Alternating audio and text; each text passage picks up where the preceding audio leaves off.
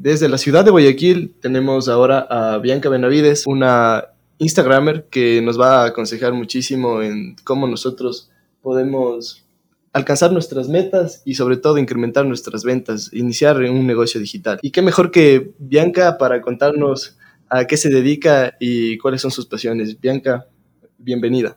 Gracias a ustedes por la invitación. Hola a todos los que nos están escuchando, bienvenidos a este podcast. Mi nombre es Bianca Benavides y desde hace varios años he decidido incursionar en el mundo digital, ayudando a muchos emprendedores y empresarios a elevar y multiplicar las ventas gracias a las tecnologías digitales que actualmente están en la palma de nuestra mano y solamente necesitamos de un paso más para poder arrancar y explotarlas al máximo pero primero queremos saber cuáles son tus metas personales. Perfecto.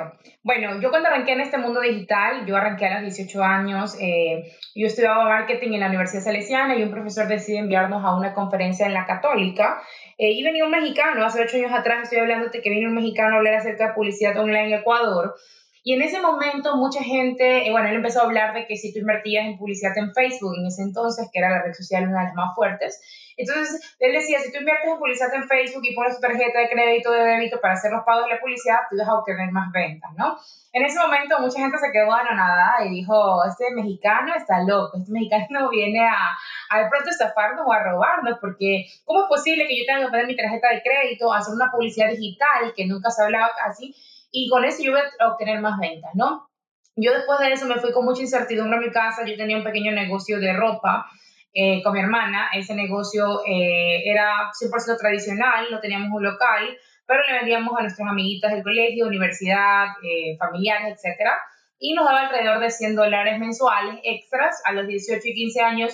Para dos jóvenes tener este ingreso era algo muy bueno, ¿no? Pero cuando yo ya logro escuchar a este mexicano, yo llevo con incertidumbre a mi casa de qué pasaría si lo que él está diciendo es verdad. Y así mismo me preguntaba, ¿y qué pasaría si es mentira? Obviamente, ¿no?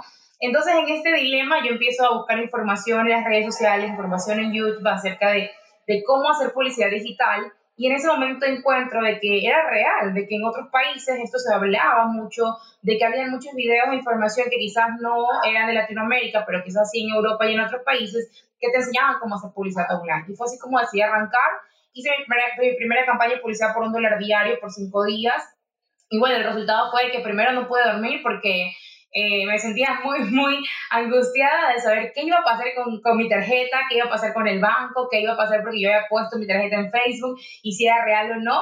Y lo segundo que pasó fue que al día siguiente, después de la angustia, me levanté y tenía mi celular repleto de mensajes. Mensajes de gente de diferentes ciudades del Ecuador pidiéndome información acerca de la ropa que yo había publicado arranqué con muy pocos recursos, arranqué sin nada de conocimiento en marketing digital, nada de conocimientos en fotografía, nada de conocimientos en construcción de marca, ni en ningún tipo de cosas. Pues no solo con lo que en ese momento, en mis primeros semestres de universidad, había aprendido.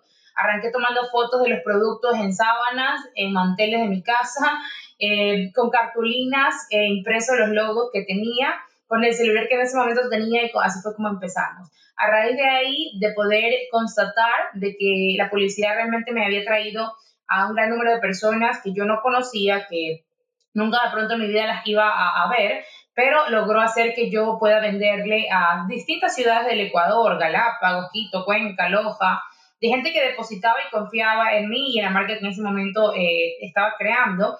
Y la gente empezó a comprar estas prendas a través del mundo digital. Luego de eso arrancó con otras marcas más hago alianzas con marcas ecuatorianas muy buenas, que de pronto eran buenas en la parte tradicional, en ventas de locales, pero quizás nunca en el mundo digital las íbamos a poder encontrar. En ese momento eh, fue cuando ya empezó a cambiar mi vida en el sentido de que empecé a establecerme metas a corto y a largo plazo de lo que quería lograr con el mundo digital. Yo ya había visto mis primeras ganancias y resultados. Eh, yo hasta los 18, 20 años ya generaba un promedio de unos 500, 800 dólares mensuales de ganancias pero hasta ahí yo sentía que, bueno, que de pronto no crecía, que no avanzaba, y era porque de pronto yo no me había establecido una meta específica, una meta clara de hacia dónde quería llegar y qué es lo que quería hacer en mi vida. Y yo creo que esto es lo que nos sucede a muchos eh, de los emprendedores cuando recién arrancamos. Arrancas un negocio con mucha emoción, arrancas un negocio eh, para de pronto generar ingresos, generas un emprendimiento para de pronto salir de tu trabajo, pero lo hacemos y ni siquiera nos ponemos a pensar, bueno, yo cómo me veo de aquí a uno, dos, tres años con este negocio. De pronto, cuánto es lo que yo deseo y aspiro ganar con este negocio. Y quizás muchas veces fallamos en ese punto en el que ustedes han dicho, ¿no? En el establecerse metas, metas que sean claras, específicas y medibles. Eso es lo que yo le sugiero siempre a un emprendedor cuando arranque, y de hecho esto le pasa también a muchos empresarios también, eh, de que por no establecernos metas, tú siempre verás a la persona en el mismo lugar en el cual eh, la dejaste ayer. Tú vas a ver que de pronto hay muchos negocios que siguen quedándose en la esquina del mismo barrio, del mismo lugar, pasan 10 años y tú los encuentras ahí. Y tú te preguntarás, oye, pero si este negocio tiene este producto tan bueno, tiene estos dulces tan maravillosos, esta comida tan rica, si existieran más locales como estos, de seguro esta persona se hiciera millonaria. Pero el problema es que, como les decía, arrancamos por necesidad, arrancamos sin tener claro un objetivo, arrancamos sin ni siquiera saber hacia dónde nos dirigimos. Y fue cuando hizo un cambio en mi vida, cuando yo dejé de ganar solo los 500 y dije, no, a raíz de aquí yo voy a, ver esto como un negocio fue gracias a un amigo que, que tenía una conversación y él me dijo, Bianca, es que tú no estás viendo esto como un negocio. Cuando tú lo ves como un negocio, tú te vas a establecer metas, tú vas a revisar tu parte financiera todos los días, tú vas a estar viendo constantemente cómo van tus ventas, vas a hacer reinversión, etcétera, etcétera. Y fue ahí cuando obviamente ya mis negocios empezaron a escalar y todos estos conocimientos, luego de adquirirlos y luego de practicarlos y luego de yo mismo evidenciar cómo a mí me cambió la vida el marketing digital, a los 23 años eh, logré comprarme mi primer carro del año eh, y obviamente en ese momento yo dije, wow, como alguien que nunca ha pisado un trabajo en un empleo fijo, como alguien que no es que trabajo de pronto 8 o 10 horas todo el día sin parar, eh, cómo de pronto a esta edad he logrado estos resultados. Y fue primero gracias al marketing digital, segundo gracias a la disciplina y también gracias a establecerme metas claras, específicas y medibles. Eso es lo que les recomiendo a ustedes que nos están escuchando, de que el día de hoy no deje pasar este podcast hasta que usted no agarre papel y pluma y escriba claramente qué es lo que quiere conseguir para su vida, en cuánto tiempo lo quiere conseguir y cómo va a conseguirlo. ¿Por qué lo está haciendo? ¿Cuál es esa motivación que tiene? ¿Cuál es ese por qué? Entonces, cuando uno sabe el por qué lo está haciendo, cuál es la intención, cuál es de pronto su motivación, vas a encontrar rápidamente el camino, vas a encontrar rápidamente el cómo hacerlo el establecer metas constantemente y objetivos nos ayuda a alcanzar y llegar lejos. Y Exactamente, sí. ¿Qué les recomendarías a las personas que aún tienen miedo de, usar una pasarela de pagos o su tarjeta de crédito para publicidad? Porque es verdad, eh, se puede invertir desde un dólar en Facebook Ads y, y, tener un alcance tremendo o un reconocimiento de marca impresionante también y llegar a público que tal vez no pensaste llegar pero también es muy importante definir al cliente perfecto. Exactamente. ¿Qué recomendaciones darías tú para quitar ese miedo aquí en el país, principalmente de, de usar la tarjeta de crédito en plataformas digitales? Claro, eh, el miedo es una de las principales cosas que ha hecho que, que, que de pronto no tomemos decisiones en nuestras vidas, que no avancemos, que perdamos en muchas ocasiones oportunidades. Porque ese mismo, miedo, ese mismo miedo yo lo tuve, ¿no? Cuando escuché al mexicano, cuando yo dije, ¿qué pasará así? Eh, de pronto me roban, me estafan y me quitaban mis últimos 50 dólares de ahorros que tenía en el banco. Yo también tuve ese miedo, pero yo creo que hay algo que mata el miedo de raíz, hay algo que, que lo mata completamente y es una sola palabra y es acción. Cuando uno toma acción, el miedo automáticamente se va. El miedo solamente es una emoción que la sentimos por un instante y que solamente de pronto está en nuestra mente. Pero ¿qué pasa cuando de pronto hemos tenido miedo a hablar en público? Pero ya te paras y hablas, el miedo automáticamente se va. Lo mismo sucede cuando uno quiere arrancar un negocio, cuando uno quiere arrancar en publicidad digital. La única manera de matar el miedo es cuando usted prueba. Esa es la única manera en la cual usted va a eliminarlo. Cuando usted hace su primera campaña de publicidad. Pero por esto yo recomiendo que haga publicidades inteligentes que para hacer publicidad usted eh, se capacite al menos, vea algún video en YouTube, busque información, busque mentores sobre todo, busque personas que hayan llegado ya a un punto en el cual eh, usted le gustaría en algún momento llegar. Entonces, cuando ya tú eliges un mentor, cuando ya tú te informas, te educas, cuando ya te capacitas, tienes muchas más herramientas para lograr el éxito. Tienes muchas más herramientas para no fracasar. Porque de pronto esa persona ya te va a enseñar y te va a decir, mira, no pises ahí porque yo ya pisé y ya me caí. Tú no lo hagas de esta manera. Entonces, primero, como les decía, para matar el miedo, acciones. Segundo, elija un buen mentor o capacítese lo suficiente para que cuando haga este tipo de campañas de publicidad, las haga de manera efectiva y pueda conseguir resultados. Ahora, el tema de la publicidad eh, es un tema que de pronto eh, a veces es un, como que un mito, ¿no? Que la gente dice, bueno, es que me da miedo, pero yo digo, ¿miedo a qué? Porque finalmente tú puedes parar una campaña de publicidad al siguiente día o en horas si no te está funcionando. Y a veces eh, tenemos más miedo a hacerle, obviamente, este tema de digital, estas campañas de publicidad, pero si te invitan de pronto a, no sé, a un negocio y tienes que invertir mil dólares, dos mil, cinco mil, ahí de pronto no te da tanto miedo. Pero acá te da miedo invertir de pronto cinco dólares, que sabrás que tú, si no te está funcionando una campaña, tú puedes paralizarla y la verdad es que vas a consumir muy poco dinero. Eso es una de las ventajas del mundo digital, de que en la parte tradicional, antes si tú quieras poner un negocio y ver qué tal te iba, entonces te gastabas un buen capital, probablemente fracasabas y recién te dabas cuenta ahí cuando ya habías invertido todo este dinero. Pero la publicidad online ha hecho que mucha gente empiece a vender productos incluso sin tenerlos. Yo tengo muchos de mis estudiantes que de pronto me dicen, Bianca, la verdad yo no tengo recursos, yo no tengo dinero. Listo, eso no es un impedimento. Si usted quiere hacerlo, lo va a conseguir. Entonces yo les recomiendo a ellos, cuando recién están arrancando, mira, búscate un buen producto, búscate hay muchas maneras de generar ingresos por Internet. La una es que vendas tus servicios, le digo, ok, entonces piensa qué tipo de habilidades tienes, qué tipo de conocimientos tú tienes que le pueda servir a otra persona. Porque muchas veces de pronto, sabes que tú sabes cocinar, pero tú sabrás que allá afuera hay muchas mujeres que no saben cocinar y tú puedes hacer un curso, un video tutorial y venderlo, así sea 5 o 10 dólares de manera masiva y de esta manera generas ingresos. La segunda es que tú vendas productos, ya sean tuyos o también vendas productos de otras personas. Cuando tú te lanzas en el mundo digital. Tú puedes hacer alianzas con productores y les puedes decir, mira, ¿sabes qué? Me interesaría que me des el producto a un precio, eh, obviamente por mayor, y tú le pones otro precio y lo vendes a través del Internet.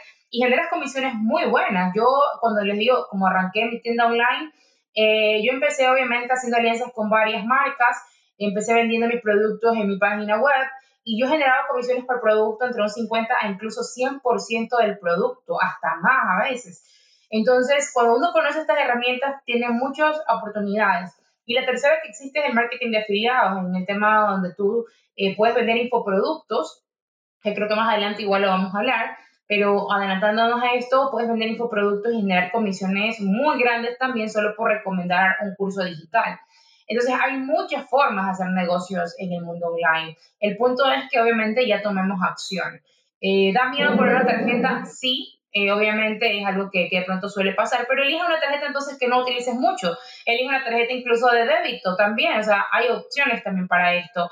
Em, obviamente también estamos sufriendo una transformación muy fuerte debido al COVID, en donde ya la gente se está adaptando mucho más a la parte online, se está adaptando a la parte tecnológica, la gente está entendiendo de que esta es la nueva era que estamos viviendo y sí o sí nos tocó por obligación aceptarla. Antes el mundo digital era una opción, el que quería lo hacía y el que no, no pero debido al COVID y a todos los cambios que, que, hemos sufrido, obviamente ya el mundo digital se convirtió en una obligación.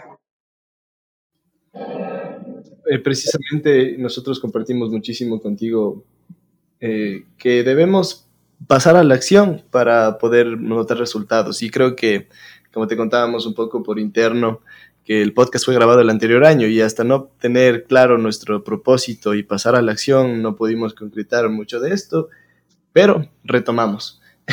Cuestión que solo fue fijarnos objetivos y comenzar en este mundo de transformar eh, la comunicación normal a medios digitales en nuestro caso.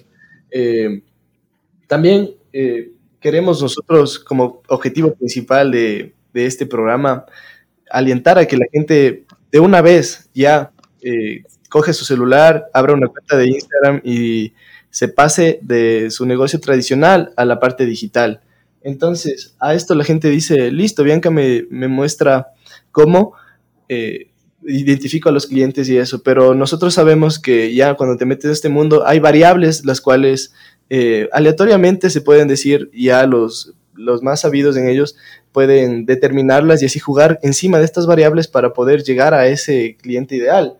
Digamos, una persona que esté en una panadería eh, va a tener que canalizar su, su negocio a, a, los que buscan el pan o los que quieren comer rico, pero no de la misma manera eh, se va a sentir identificada a una persona que tal vez tenga una farmacia. Entonces, explícanos un poquito más de estas variables para nosotros identificar al cliente.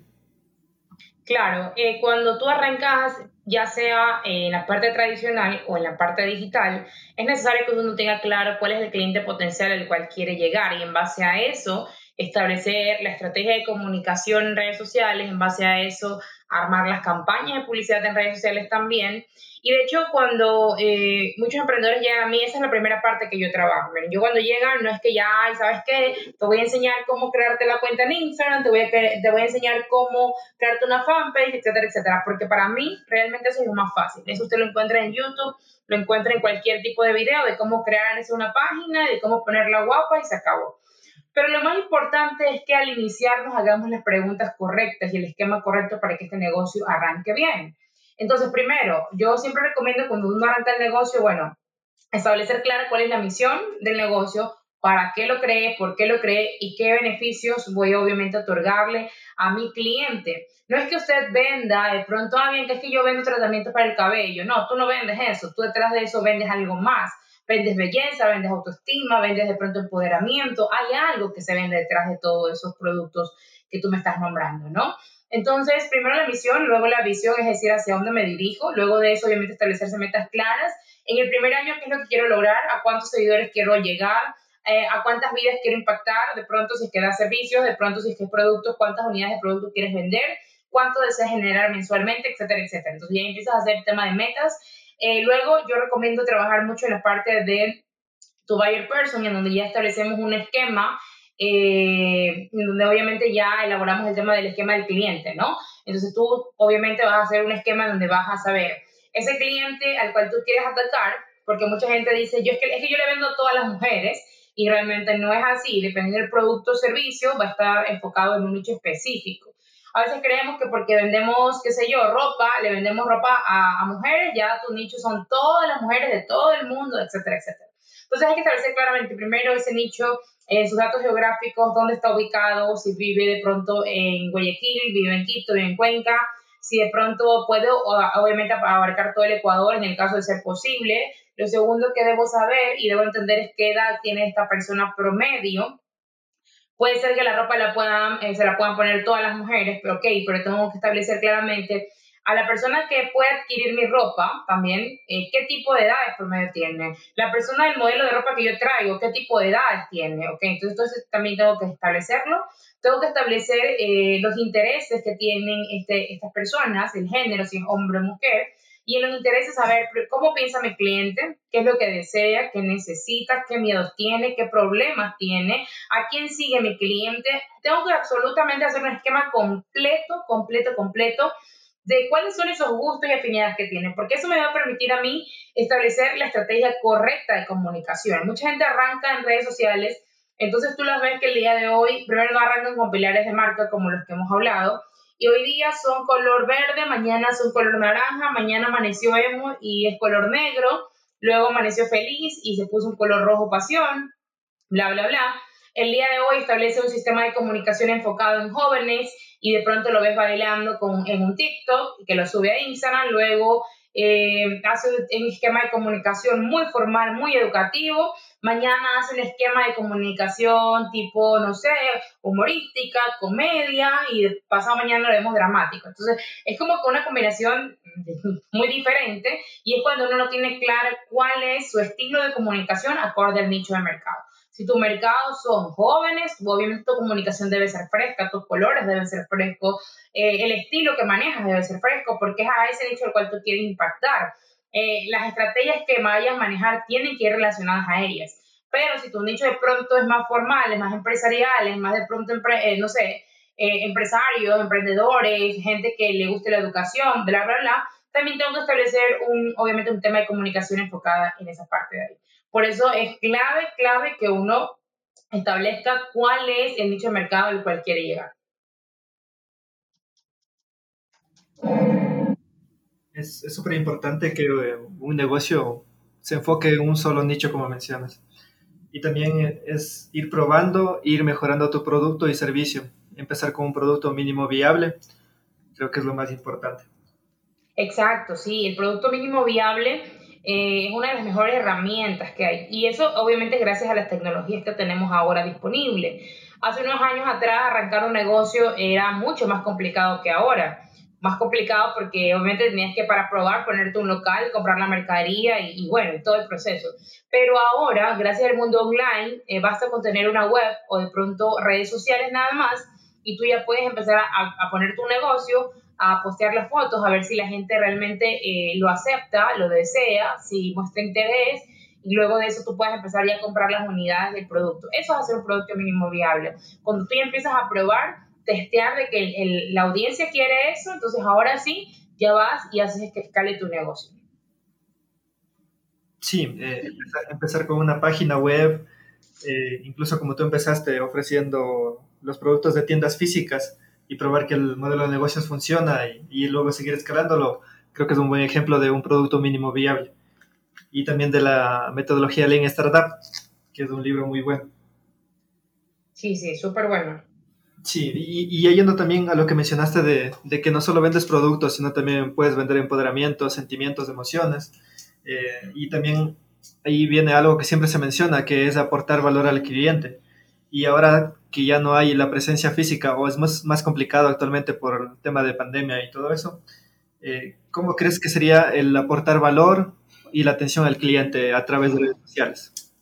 Claro, eh, bueno, el tema de aportar valor, de hecho, es una de los, uno de los primeros pasos también que uno debe dar en redes, luego de que ya tienes la marca establecida, ya creaste los perfiles, ya tú, eh, ya la gente conoce cuál es tu página, te empieza a seguir. Esa es la primera etapa que tiene un proceso de venta digital, el, el tema de la atracción. Una vez que ya traes a personas a tu perfil, porque ya lo tienes optimizado, ya lo tienes con todas las características necesarias, con toda tu información, Ahora viene la parte de eh, la educación. Luego de la atracción viene la educación y luego la conversión. Entonces, en la parte de la educación, en esta parte lo que estamos haciendo es generar confianza con el cliente. Y esta confianza se gana a través del contenido de alto valor, pero de alto valor. Esta confianza se gana en ese momento porque tú a través del contenido de valor lo que vamos a hacer es educar al cliente. Un cliente educado, dice Vilma Núñez, es un cliente con la billetera abierta, un cliente listo para comprar tus productos o servicios. El gran problema que tenemos es que como les decía al principio, no establecemos metas claras, la misión, la visión, tú llegas a redes sociales con la única, el único objetivo de vender, con el único objetivo de sacar dinero, con el único objetivo de sacar el máximo provecho. Y no está mal, pero es que si vamos con ese objetivo como tal, hay que buscar cuál es la estrategia correcta para que esa venta se dé. Entonces vamos como disparadores ahí, como ametralladoras de información, en donde tú lo único que haces es postear todo tu catálogo de productos, 100 productos al día, y tú me dices, Bianca, yo no entiendo por qué nadie me compra, yo no entiendo por qué no crezco si yo posteo 10 veces diarias, ¿ok? revisemos la información que estás posteando. El es que los 10 posts son en relación al producto. Solamente es el producto, foto del producto y repetida la foto del producto 10.000 veces. Entonces la gente se cansa, porque recordemos que estamos en redes sociales. La gente lo que quiere es una conversación, una interacción, es un medio de comunicación. Entonces, eh, en ese momento, si la gente se da cuenta que lo único que tú quieres es extraer su dinero nada más y que poco o nada le, importa, le te importa sus emociones, sus sentimientos, pues simplemente se van a ir corriendo. Un par de gente te va a comprar, pero el resto no va a querer visitar tu página cada rato, no se va a convertir en un fans tuyo, que es lo que debemos lograr cuando trabajamos en redes sociales. Entonces, eh, cuando obviamente cambia esta perspectiva, cuando tú empiezas a generar contenido de valor. Este contenido de valor debe sí estar enfocado obviamente en tu producto o servicio, eh, obviamente es una conexión, pero eh, debe ser un contenido que aporte, ayude y eduque. Entonces, por ejemplo, si tú vendes, qué sé yo, no sé, maquillaje, se me ocurre, tips de maquillaje, tutoriales de maquillaje, cómo delinearte las cejas, cómo de pronto usar este tipo de blush, cómo, eh, qué es un contorneador, para qué te sirve y qué tipo de pieles pueden utilizarla, bla, bla, bla. Mucha gente, como yo digo siempre, no compra, no es porque no tenga dinero, eso es una mentira, es que la gente dice, ay, es que eh, no hay dinero en Ecuador, es que la plata, es que el COVID nos dejó chiro, mentira, la gente no te está comprando no por eso, no te está comprando, es porque tú no le has comentado o porque tú no le has informado, no le has educado cuán importante es para ellos tu producto, tu servicio en plena pandemia hubo mucha gente que compró cosas de pronto innecesarias, solamente por emoción, solamente por la marca. Hay mucha gente que sigue comprando Apple, pero ¿por qué? Porque ellos venden emociones detrás de eso y es lo que nosotros tenemos que aprender a hacer dentro de las redes sociales. A educar lo suficiente, a generar confianza lo suficiente, a enamorar a nuestros seguidores, porque ellos automáticamente van a regresar a nosotros a comprar. Ellos van a decir, ¿sabes qué? Mira, yo me acuerdo que me aprendí a maquillar gracias a un tutorial de página tal Si se me acaba el maquillaje, yo lo primero que voy a hacer es pensar en esa página que me ayudó, en esa página que me aportó y voy a ir donde ella a comprarle, porque esa es la persona a la cual ya me ha dado algo y por ley de reciprocidad, que es un principio de presunción de conducta humana, tú vas a querer devolverle eso que ella ha hecho por ti. Es increíble cómo la reciprocidad eh, en realidad es la base de toda transacción, de toda venta, el quitarle un miedo a la gente eh, y hacerlo de manera digital, como tú dices, eh, alineado con enseñarles, es la mejor manera. Entonces, para esto existen, digamos, y estamos cansados, como tú dices, de ver que suban 100.000 estados con todo su catálogo y la gente se, se, empecina, yo pensé que después de tantos memes ya no lo iban a hacer, pero lo siguen haciendo y en más cantidad, en hacer esta, este acto de, postear como locos. Eh, pero lo hacen todos los días. Todos los días a las 8 de la mañana están publicando las, las 100 fotos. Pero ¿qué les dirías que comiencen a cambiar eh, pequeñas cosas para que en vez de publicar diario esto, comiencen con sus primeros posts con contenido de valor? Claro. Eh, mire, no está mal que uno publique el producto, porque obviamente eso es lo que vende, pero lo malo es que solamente me enfoque en publicar eso. ¿Qué pasa cuando yo combino y tú luego de educarle, ya sea en historia o en post, porque el contenido de valor funciona para ambas, para YouTube en video, para Facebook, para, para Spotify también, porque en el momento de tanto contenido de valor que tú aportas, la gente te va a preguntar eh, qué otros servicios ofreces, etcétera, etcétera, ¿no? Entonces, eh, tú puedes empezar a publicar historias donde des los beneficios de utilizar un aceite de coco, por ejemplo. Entonces tú empiezas, mira, el aceite de coco te sirve para le caer el cabello, te sirve para esto, ya, ok, ahí son historias de educación. De tanto educarse y de tanto que la gente va a ver cómo funciona este aceite de coco, que ese es un tipo de contenido, el otro son los testimonios reales de que tu producto o servicio funciona, de cómo ha cambiado la vida de alguien y cómo le ha aportado, de cómo lo ha hecho en ti también es otro tipo de testimonio cuando ya das este tipo de información, ahora sí tú puedes publicar lo que quieres en producto, pero tampoco exagerar, ¿no? ¿Por qué? Porque ya has preparado a tu audiencia para que reciba la oferta, ya has preparado a la audiencia para que reciba el tema de la venta. Entonces la gente va a ir viendo las historias y a medida que ve y se educa, va a decir, ¿y dónde lo compro? ¿Y dónde lo consigo? E incluso automáticamente ellos, sin que tú publiques el producto, te van a preguntar este tipo de cosas. Ahora, ¿qué usted debe hacer para que este contenido sea más llamativo? Primero, enfocarse en cuáles son esos temas de relevancia que la gente quisiera saber. Segundo, obviamente acuerda el nicho del cual usted esté. Segundo, la recomendación es piense cuáles son esos dolores y problemas que tiene su, su audiencia y dele una respuesta a eso. Por ejemplo, supongamos, sabes que tú vendes a, eh, tratamientos alisantes, hay mucha gente que no se lo hace, ¿por qué no se lo hace? Y hay cuentas a resolver. Ah, primero, no se lo hace porque de pronto le sale muy costoso. Segundo, no se lo hace porque piensa que se le va a caer el cabello. Tercero, no se lo hace porque piensa que, no sé, le va a cambiar el tono del cabello. No se va a poder pintar nunca más el cabello. Entonces, todos esos problemas o todos esos dolores que el cliente tiene de por qué no te compra, tú los transformas en información. Y le dices, ¿sabías que si te haces un tratamiento alisante, tu cabello no se va a caer? Y si se cae es por esto, esto y lo otro. En el momento en el que yo ya soluciono un dolor que tiene mi cliente, yo ya generé confianza en él y ya está más predispuesto a escucharme ahora sí. Entonces, esa es una de las cosas que les recomiendo mucho al momento de hacer el contenido. Si usted publica para contenido para el feed de Instagram, le recomiendo utilizar hashtag, le recomiendo utilizar un caption que llame la atención, es decir, una descripción que sea llamativa. Recuerde que el 50% es la imagen, el otro 50% es el contenido que usted escribe y siempre este contenido que escribas en la descripción tiene que tener llamados a la acción. Hay una palabra clave en redes sociales que es el call to action, CTA o llamado a la acción en español que el llamado a la acción es de que todo lo que usted haga en redes sociales, todo siempre debe tener un call to action, todo. Así sea que usted no haga publicidad, debe tener un llamado a la acción todo lo que usted haga. Por ejemplo, luego de que ya das contenido a las historias, tú tienes que decir a la audiencia cuál es el siguiente paso. Si no, ellos nunca lo van a hacer, nunca te van a escribir, nunca te van a llamar, nunca van a deslizar hacia arriba si es que tú no les dices que tienen que hacerlo. Entonces, cuando tú vayas y quieres que ya la gente ejecute algo, siempre pónselo escrito, siempre díselo en, de pronto en un video y dile, desliza de arriba para más información, escríbeme un DM para más información, aquí te dejo mi WhatsApp o lo que sea. Y lo mismo en un post. En el post, si tú quieres lograr interacción, quieres lograr que la gente te, de pronto te escriba, puedes ponerle, eh, coméntame si te pasó, dime qué tal, dale like si te gustó, doble toque para saber que te gustó, eh, dile, no sé, cuéntanos tu experiencia y todas estas preguntas son call to action. Hacen llamado a la acción, llamado a la acción, llamado a la acción. Ahora, recomendaciones para 2021 en Instagram es que el contenido eh, que hagan también lo pongan en la, en la parte de la plataforma que es Reels. Reels ahora está teniendo un gran, gran alcance. De hecho, el alcance de historias y el alcance de, eh, de posts eh, ha bajado mucho también en estos últimos tiempos. ¿Por qué? Porque debido a que eh, Instagram está empeñado, empeñado en que su audiencia regrese a su casa, porque mucha audiencia se fue a TikTok en este tema de la pandemia, en este tiempo de la pandemia, entonces, en este empeño que tiene la plataforma en hacer regresar a su audiencia, está haciendo que los Reels tengan más alcance incluso que los mismos posts.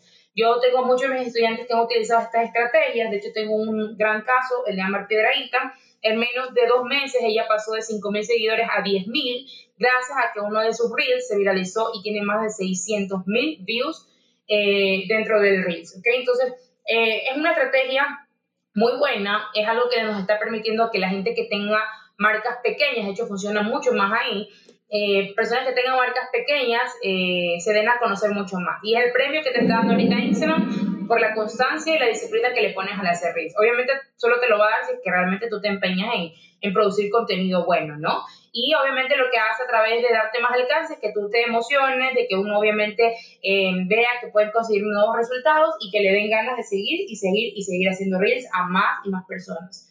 Entonces ese es el pago que nos da la plataforma por, por nuestros contenidos, por decirlo así, el alcance que nos pueda mostrar. Entonces, Bianca, chicos, las recomendaciones que les doy en esa parte. Eh, Bianca, entre tus alumnos que pasan por tu, formación en cómo hacer publicidad, cómo pasar su negocio a digital, ¿has tenido casos, digamos, una vulcanizadora, una tienda de repuestos, algún caso que digas, wow, esto no se puede vender por, por internet y lo está haciendo?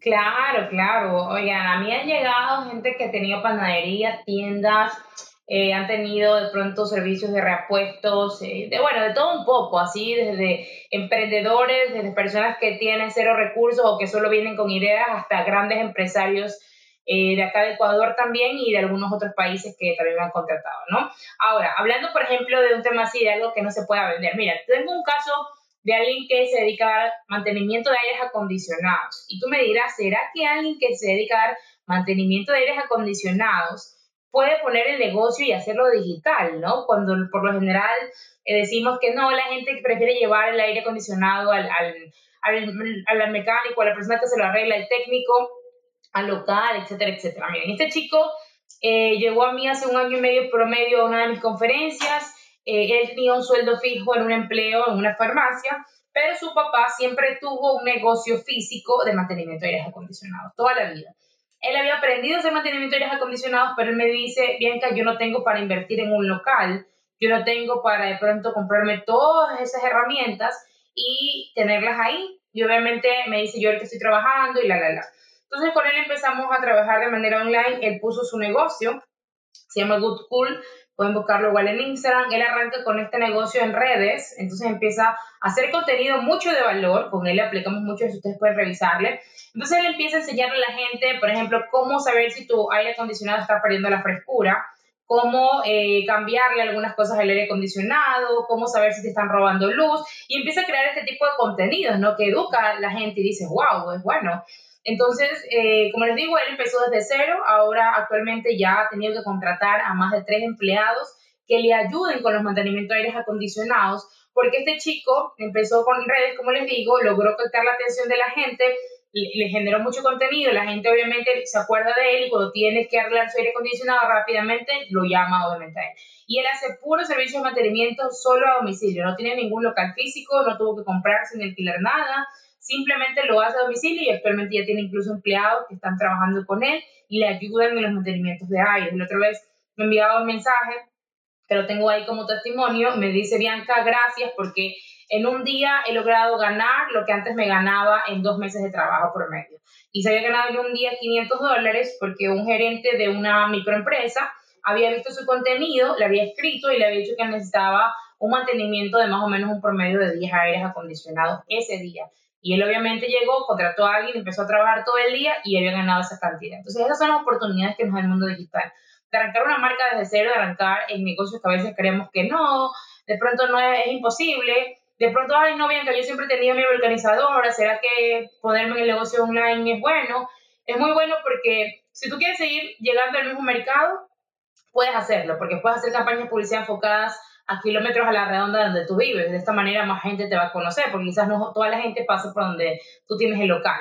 Y segundo, si es que tú dices, bueno, quiero hacerlo escalar, lo que puedes hacer es que ya no solamente das el servicio en tu local, puedes tener un equipo de personas que vayan y den servicios de vulcanizadoras o, por ejemplo, servicios de mantenimiento de carros a domicilio, porque recuerden que ahora el consumidor quiere inmediatez, el consumidor quiere comodidad. Mientras más cómodo él se sienta, mucho mejor para, para él, ¿no? Entonces nosotros como negocios, como dueños de empresas, debemos buscar, y ese servicio al cliente viene de la mano con estos detalles, ¿no? ¿Cómo yo puedo hacer que mi cliente se sienta más cómodo aún de lo que ya se siente? ¿Cómo puedo agilizarle algún proceso? ¿Cómo puedo ahorrarle tiempo en este proceso? ¿Cómo puedo hacerle que él ahorre dinero gracias a lo que yo le estoy solucionando como, con mi producto, con mi servicio? Es súper interesante cómo actualmente ayudas a, emprendedores y empresas que, que, ya estaban en lo tradicional a pasarse a lo digital.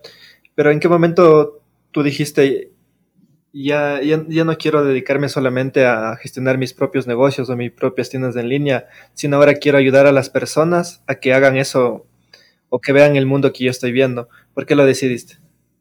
Claro, mira, eso me pasó cuando tenía 23 y yo me compré mi carro, como les decía hace un rato, ¿no? Entonces, en ese rato, en ese momento, yo como les digo, yo venía haciendo este negocio solo para mí. Yo me capacitaba, estudiaba, y lo aplicaba solo para mis productos, para que me dé para vivir para mí. Yo me estaba, recién había salido de la universidad, me gradué como ingeniera comercial ahí. Y yo dije, wow, si yo a los 23, que nunca he pisado un empleo fijo, trabajando desde mi casa, en ese momento ni siquiera creo que tenía oficina todavía, no recuerdo bien.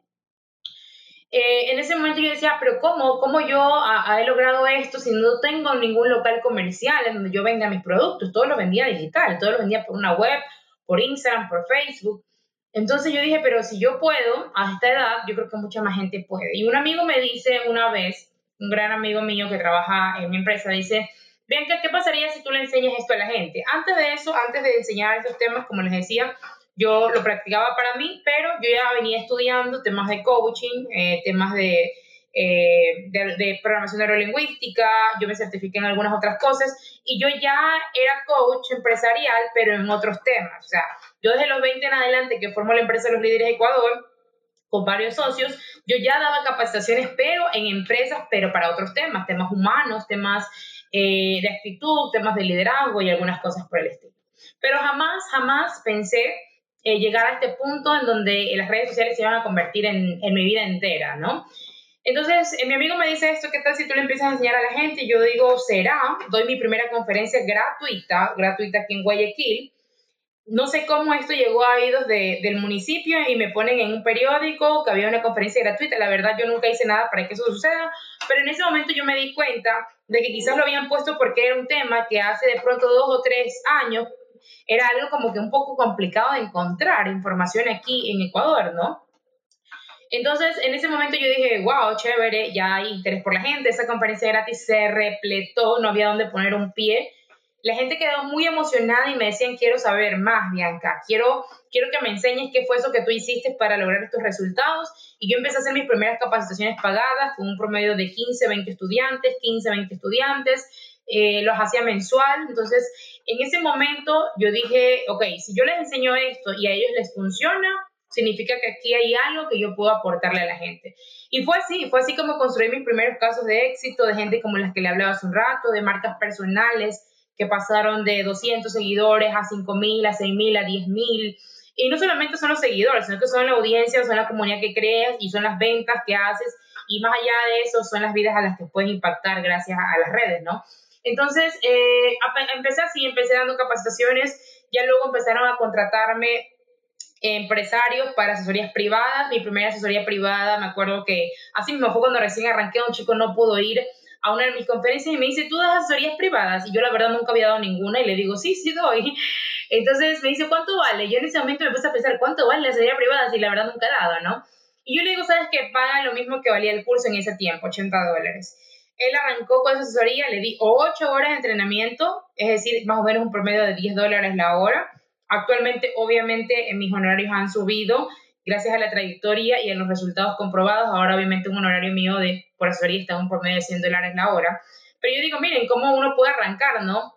Primero empecé dando gratis, luego cobrando mis primeros 10, a medida que iba probando y construyendo historias de éxito y tu marca empieza a aumentar, tu trayectoria aumenta, pues obviamente también puedes aumentar los precios. Y la gente ahora está dispuesta a pagarlos, ¿por qué? Porque sabe que eso funciona. Entonces tú también puedes arrancar así cualquier venta de servicio o de producto. Puedes arrancar con valores básicos hasta que construyas autoridad, hasta que construyas trayectoria y ya luego de eso puedes ir poco a poco aumentando precios. A raíz de ahí, de las conferencias presenciales, ah, pasé ahora a lo digital eh, nosotros hace unos promedio dos años eh, inauguramos nuestra primera academia en línea. Tuvo estudiantes en Ecuador y en algunos otros países, pero no era un fuerte o no era un boom tan grande como pasó a raíz de la pandemia. A raíz de la pandemia, muchos de los estudiantes que yo ya tenía en esa academia, que era como un refuerzo de lo presencial, es decir, yo le daba el curso presencial y le decía, mira, yo tengo todo el programa subido en la academia y te lo voy a dar de cortesía. Mucha gente dijo, chévere, otros compraban solamente la online. Pero a raíz de la pandemia, muchos de mis estudiantes me escribían y me decían, Bianca, ¿me puedes volver a dar el acceso al usuario y contraseña? Porque la verdad recién voy a revisar los cursos que, que tú me regalaste hace un tiempo, ¿no? Entonces, a raíz de ahí decidimos reformar esta academia, volver a relanzarla, pero con mucha más fuerza. Hicimos alianzas con personas de marketing digital aquí en Ecuador que son muy fuertes, como con el youtuber Grego Beto, más de 80 mil suscriptores en su canal de YouTube. Él se dedica mucho a educar y obviamente ha generado ingresos de miles de dólares gracias a YouTube. Hice, hicimos alianza con él, con Jeff Almache de Crea Impacto, también ecuatoriano. Eh, tiene una red en Instagram de más de 130 mil seguidores. Se ha hecho muy conocido en Latinoamérica. E hicimos alianzas con varias personas más que ahora son nuestros educadores dentro de la academia. Entonces somos un equipo de educadores de casi 6, 7 personas y les enseñamos ahora en la academia cómo ustedes pueden aprender todas estas habilidades digitales. Porque uno de los problemas que yo me di cuenta es que antes yo compraba cursos pero tenía que comprarme diferentes cursos, cada uno me valía de pronto 100, 150, pero me compraba uno de Facebook en un lado, otro de Instagram en otro lado, otro de WhatsApp, me compraba luego otro de YouTube, etcétera, etcétera. Finalmente terminaba siendo inversión mm, un poco grande, ¿no? Pero eh, nosotros decidimos que nuestra academia iba a tener todas estas habilidades digitales combinadas con las habilidades humanas, porque es muy importante. Usted no solamente puede enfocarse en aprender cómo hacer una fanpage y cómo hacer publicidad, pero también debes enfocarte en cómo te conviertes en una mejor persona, cómo te conviertes en un mejor ser humano, porque cuando uno sabe liderar sus emociones, cuando tú sabes liderar tu ser, puedes liderar tu negocio, tu vida y a tus empleados también. Entonces, eh, recomendación de oro, aplique y estudie inteligencia financiera, que son habilidades importantes, aplique y estudie inteligencia emocional para su vida, aplique y estudie oratoria y comunicación, que es importantísimo en redes sociales, y también obviamente estudio marketing digital. Esas son mis recomendaciones. Y así fue como decidí eh, empezar a capacitar. Y ahora obviamente eh, ya tenemos un público eh, no solo en Ecuador, sino que en algunos otros países con estudiantes que están aplicando estos conocimientos. Pues no, de personas muy jóvenes, muy jóvenes, yo creo que he tenido chicos hasta de 13 años que han tomado cursos con sus papás y tengo hasta personas de promedio 50, 55 años, hasta 58, por ahí tengo a alguien que ha aprendido y está estudiando de manera online ahora. Como mencionas, el tema humano también es súper importante desarrollar, no solo las habilidades técnicas. Entonces, desde ese punto de vista, tú hiciste tantas cosas hasta tus 23 años y te diste cuenta que podías empezar en los negocios digitales sin necesidad de trabajar en relación de dependencia. Eh, ¿Qué recomendaciones tendrías para los jóvenes o para las personas que a veces procrastinan demasiado? ¿Cómo dejar ese mal hábito? Mm, claro, ese sí, de hecho es un problema que de hecho a veces todos lo tenemos, ¿no? todos tenemos este hábito de la procrastinación en algún aspecto de nuestra vida. Yo eh, de pronto los negocios no lo tengan, pero quizás en alguna parte de mi vida sí, es algo normal con el que todos luchamos creo que a día a día. Primero, como les digo, el objetivo es convertirnos en mejores personas, en darnos cuenta cuáles son esas, esos puntos ciegos que a veces de pronto eh, no los vemos, ¿no? Cuáles son esas debilidades que tenemos y que hay que eh, trabajarlas en mejorar siempre. El tema de la procrastinación, la única manera, al igual que el miedo de matarla, es cuando uno acciona. Yo vi un video alguna vez y me decía, cuando tengas que tomar una decisión de si hacer o no hacer algo, solamente cuenta del 1 al 5. Es decir, quieres hacer ejercicio, cuentas 1, 2, 3, 4, 5 y te levantas, te paras, vas y lo haces. Entonces, la única manera de matar esa parte es primero tomando acción, pero antes de tomar acción siempre debe existir una motivación. ¿Tú por qué procrastinas de pronto leer? Porque dices, ay, no, pero ¿para qué me va a servir leer? Pero si yo te dijera oye, ¿sabes qué? Te voy a pagar 50 dólares si tú te terminas de leer ese libro hoy, o te voy a pagar 100, probablemente eso se convierta en una prioridad en tu vida y tú vas a ir corriendo, te vas a leer el libro, te vas a leer hasta dos y me vas a decir, Bianca, aquí está el resumen, el libro, te lo voy a resaltar, te lo voy a hacer resumen en Word y me lo vas a pasar por correo. ¿Por qué? Porque existe una motivación de por medio y por eso lo hiciste. Entonces, primero encuentre esa motivación. ¿Por qué de pronto seguir procrastinando en mi emprendimiento? Porque quizás no te motiva lo suficiente, quizás no te emociona lo suficiente. ¿Por qué seguir procrastinando el tema de no tener ventas o de no meterte en el mundo digital? Quizás porque de pronto no conoces todavía cuánto te puede ayudar, no conoces de pronto que este mundo digital te puede dar libertad también. Hace un par de días invité a un live, a una entrevista a un colombiano de 21 años de edad. Me quedo asombrada porque en Colombia este tema digital está mucho más avanzado, hay mucho más historias de éxitos de jóvenes. Y este joven a los 21 años de edad, o sea, imagínate, un BMW genera un promedio de 30 mil dólares mensuales con Hotmart. Nunca terminó la universidad porque dice que se salió. Me dice que él arrancó prestando una tarjeta de crédito para comprarse un curso y que a raíz de ahí, obviamente como estaba endeudado y él sabía obviamente a dónde quería llegar, quería obviamente construir una historia, quería ayudar a su familia, su propósito estaba claro, él buscó la vía. Entonces la vía cuál fue, agarrar a un amigo, decirle que le preste la tarjeta, comprarse un buen curso y él me decía, yo por ley tenía que hacer que esto funcione. ¿Por qué? Porque tenía una deuda, dice Bianca, porque yo sabía que había prestado la tarjeta y que yo tenía que pagar esa mensualidad. Y yo sabía que esto tenía que funcionarme sí o sí. Entonces se empeñó en que esto suceda, en seguirse capacitándose. Su mes, primer mes me dijo, gané 400 dólares, reinvertí, pagué la cuota de lo que debía y reinvertí nuevamente en el negocio. El segundo mes 600 y así sucesivamente hasta que ahora obviamente factura 30 mil. Y tú dices, wow, ¿cómo un peladito de 21 años puede hacer eso? Y yo de pronto quizás aún ni siquiera arranco. Primero es tener claro el propósito y luego de tener claro el propósito y la motivación es la acción. Las la suma de todos estos pasitos pequeños que vamos dando día a día que nos conducen a nuestras metas, ¿verdad? Pero, Bianca, tenemos que ser, digamos, un poco más generales en esto y ver que el camino del emprendimiento no es todo para arriba, sino también tenemos... Eh, claro. También hay, valles que complementan los picos, entonces... Eh, en la vida del emprendedor también es decirse, listo, vamos otra vez aquí a, por los puñetes, vamos otra vez a a ver, que tal vez este día no vendamos nada, pero cada vez que no vendemos algo, estamos más cerca de hacer nuestra mejor venta. Entonces, ¿cómo podemos, eh, digamos, surfear encima de estas olas de positivo y negativo que los emprendedores tienen que vivir? Oigan, el tema del emprendimiento es un camino maravilloso, ¿no? O sea, te da muchas oportunidades, pero así mismo es un camino que te saca el aire. que te saca el aire porque primero ah, tendrás mucha gente de pronto en contra al momento de, decir a tu familia, hey, quiero ser emprendedor, es el primer problema. Son las primeras a veces personas en ponerse en, tu contra, ¿no? No digo que me haya pasado a mí, eh, gracias a Dios no. Eh, por una parte de mi familia sí, por otra parte no. Eh, pero bueno, eso es la realidad que vive la gran mayoría de personas. Muchos jóvenes no se animan a emprender porque tienen a un papá o una mamá que te dice, no, mijito, el empleo fijo, el sueldo fijo, el, eh, tu jubilación, tu, tu, de pronto tu seguro y bla, bla, bla, ¿no? Entonces, eh, hay que entender y comprender también de que si tú quieres emprender, debes tener el pantalón y la falda o lo que sea bien puesto para afrontar todo este tipo de cosas, para afrontar que tu familia se te puede de pronto rechazar tu decisión, de que de pronto habrá muchas personas que se quieran quedar en el camino, eh, habrá muchas personas que no crean en ti, vas a pasar meses en donde de pronto no vas a facturar lo que quieres, eh, muchos clientes te van a decir que no y te van a dejar en espera, de pronto y este proceso te tome uno o dos años, no lo sé, dependiendo del tipo de negocio, a veces es más, a veces es mucho menos. Eh, habrá muchas cosas que te sucedan en este camino, porque a mí también me sucedieron. A mí también mucha gente, e incluso cuando yo estaba en la universidad y yo ya hacía ese tema de emprendimiento, muchos de mis compañeros decían, Bianca, Bianca, no, Bianca, eso de vender productos, pero si tú eres buena alumna, me dijo mucha gente, tú eres buena estudiante, tú puedes ser cajera en un banco, tú puedes ser supervisora en un banco, me decían mis compañeros, ¿por qué vendes productos? Porque para mucha gente era como que, uy, no, pobrecita, se pasa vendiendo esas cositas, ¿no? Entonces, eh, ya obviamente, y luego con los resultados ya no opinan para nada igual, pero así es como uno debe empezar, pues, ¿no? Entonces, mucha gente se te puede poner en contra, te pueden pasar muchas cosas, pero ahí viene la parte del desarrollo del ser nuevamente.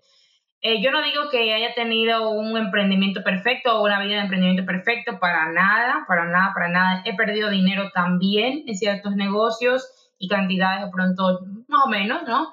Em, también me he frustrado, también me he quemado las pestañas trabajando en ciertos proyectos hasta más no poder. Cuando nosotros arrancamos la empresa de capacitación hacíamos eventos eh, masivos, muy grandes, acá en Guayaquil, con invitados nacionales e internacionales. Eran eventos de 300 a 500 personas, ojo, y eran eventos pagados.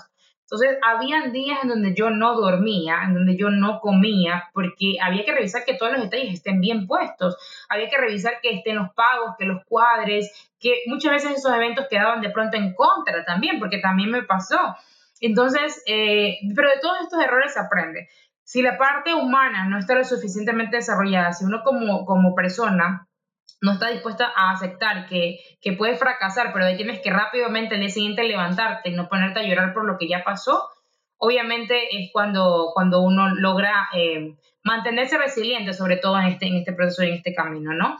Mi recomendación para estos chicos es primero, eh, si usted ya ha decidido ser emprendedor, pues obviamente vaya con toda, con toda por ello y empeñese y tenga la terquedad que ha tenido Bianca Benavides, porque miren, eso es una de mis falencias, de hecho.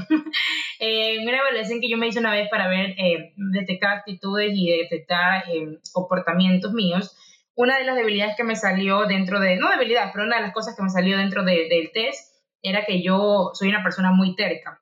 Pero esta terquedad, cuando obviamente me hacen la evaluación, yo la vi desde dos formas. O yo la cojo para cosas negativas o la cojo para cosas positivas. Y he tenido la terquedad ahora para muchas cosas positivas. Entonces la aplico para todos mis negocios. Yo soy tan terca que hasta que no salga bien, no se termina. Y eso tiene que funcionar sí o sí. Esa es mi ley. Como que esto funciona sí o sí, tengo que hacer que funcione. Y si veo que por ahí algo está fallando, me tengo que ir por otra vía hasta hacer que esa, esa planificación funcione. Entonces ustedes también háganlo de esa manera si así lo desean, empeñense en que las cosas funcionen, eh, lea mucho, lea, lea, escuche audios, está en este podcast ahora, sigue escuchando al menos un audio eh, todos los días, porque ese audio positivo va a hacer que su mente se alimente de cosas positivas y finalmente atraja a tu vida esas cosas positivas. El gran problema es que a veces alimentamos la mente, alimentamos de los pensamientos de, pura basura, de pura contaminación, de puras noticias negativas y finalmente eso es lo que atrae. Tercero, busque un buen mentor, un buen guía que le permita llegar a donde usted quisiera llegar en algún momento. Eh, y esas serían las recomendaciones principales que yo les doy. Cuando uno tiene un, buen guía, la verdad es que ahorra mucho tiempo. Yo sí he tenido buenos guías en mi vida y les agradezco infinitamente porque me han aportado y me han ayudado a que este proceso sea un poco más corto quizás de lo que les habrá, le, habría tomado a, a otras personas, pues, ¿no?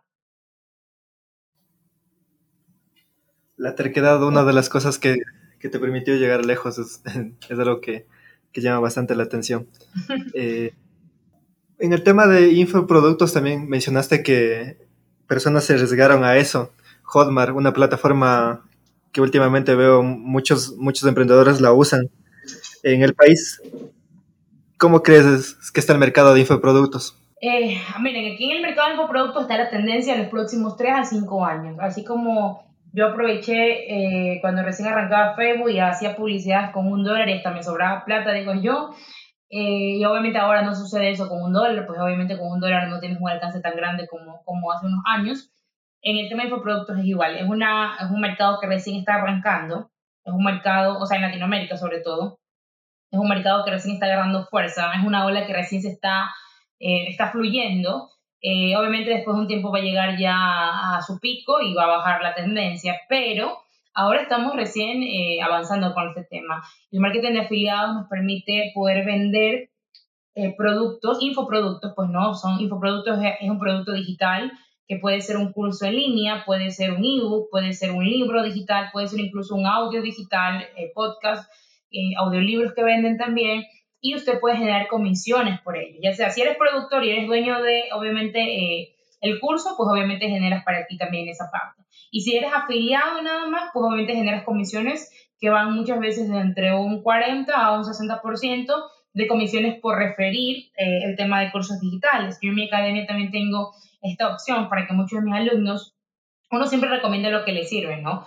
Entonces a veces ya viste el curso, pero se lo puedes recomendar a un amigo más que quiera comprar. Y si esa persona compra con tu código, pues obviamente te va a llegar una comisión del 60%. Entonces en el mercado de infoproductos yo recomiendo mucho que investiguemos, que analicemos, que busque la plataforma de Hotmart, de que busque guías acerca de del marketing de afiliados y de que se una esta nueva tendencia porque dentro de 3 a 5 años hablar de Hotmart va a ser hablar, es como hablar de un tía, hablar de un comisariato o algo así, lo vas a poder ver en cualquier lado y la gente va a comprar la gran mayoría de cursos, se va a entrenar, esa es la nueva universidad del futuro, la nueva universidad está en Hotmart, ahí donde está el mayor número de conocimiento, pues, ¿no? Entonces, eh, recomendación de oro, después de este podcast, busque en Google qué es Hotmart, busque qué es el mercado y cuál es el marketing de, afiliación y, obviamente empiece a investigar cómo, cómo avanzar en ello. Bueno, Bianca, nos quedan muchos temas por conversar, pero el tiempo ya no nos alcanza tampoco. Eh, sabemos que estás un poquito ocupada después. Ya saben, también en Apple Podcast, califíquenos y coméntenos para poder seguir mejorando. Muchas gracias por acompañarnos en este episodio. Eh, gracias, Bianca. Es eh, muy chévere tenerte este episodio retomando en el 2021. Eh, bueno, muchísimas gracias a todos ustedes, al Big del Emprendedor, por esta invitación. Ha sido todo un gusto y un honor compartir este podcast con ustedes. No olviden dejar acá sus comentarios para que los chicos sigan avanzando con este nuevo proyecto en donde quieren llevar información de valor al mundo entero. Recuerde usted siempre que cuando usted para de aprender, también para de crecer. Así que los invito a siempre, siempre estar en constante aprendizaje. Se despide con cariño su amiga y servidora, bien Benavides.